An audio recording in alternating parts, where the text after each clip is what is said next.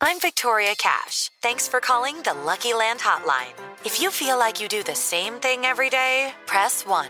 If you're ready to have some serious fun for the chance to redeem some serious prizes, press 2. We heard you loud and clear. So go to LuckyLandSlots.com right now and play over 100 social casino-style games for free.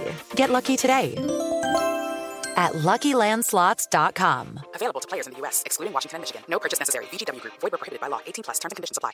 Martes 21 de septiembre, yo soy Alejandro Villalbazo y esta es la información que sirve.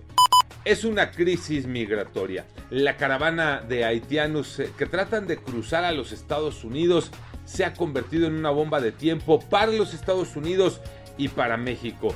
Del otro lado dicen, aquí no van a pasar, es política de puerta cerrada. Los vamos a deportar o se regresan a ver a dónde. Y ese a ver a dónde es México. México les dice a los haitianos, ya no vengan porque los engañaron. Les dijeron que en Estados Unidos les iban a dar asilo y no es así.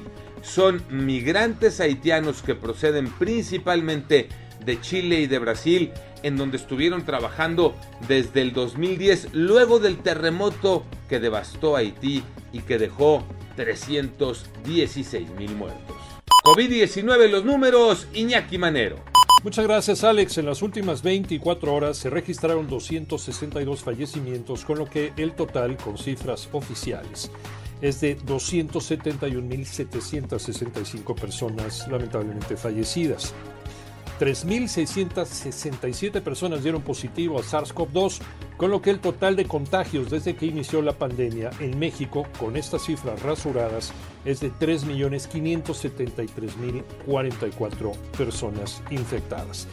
Y este fin de semana también triste, falleció una mujer que estaba embarazada porque tenía COVID-19 y no había quien la atendiera en el equipo. Eso sucedió en el estado de Oaxaca a seguirse cuidando y a vacunarse. Manny Pacquiao se retira Tocayo Cervantes. Así es, Tocayo. Siempre hemos dicho que no se lleva bien la política con el deporte. Pero en esta ocasión Manny Pacquiao ha decidido colgar los guantes y anunció su retiro del pugilismo después de 72 peleas como profesional. El siguiente paso, buscar la presidencia de Filipinas. Su última pelea fue el 21 de agosto, perdiendo por decisión unánime. Sin duda, uno de los mejores boxeadores de la historia dice adiós tras 62 victorias, 8 derrotas y tan solo 2 empates. En una época fue el terror de los boxeadores mexicanos, quienes caían uno tras otro.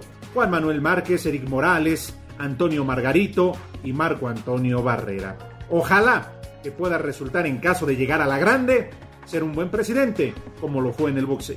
Yo soy Alejandro Villalbazo, nos escuchamos como todos los días de 6 a 10 de la mañana, 889 Noticias y en digital a través de iHeartRadio. Pásenla bien, muy bien, donde quiera que estén.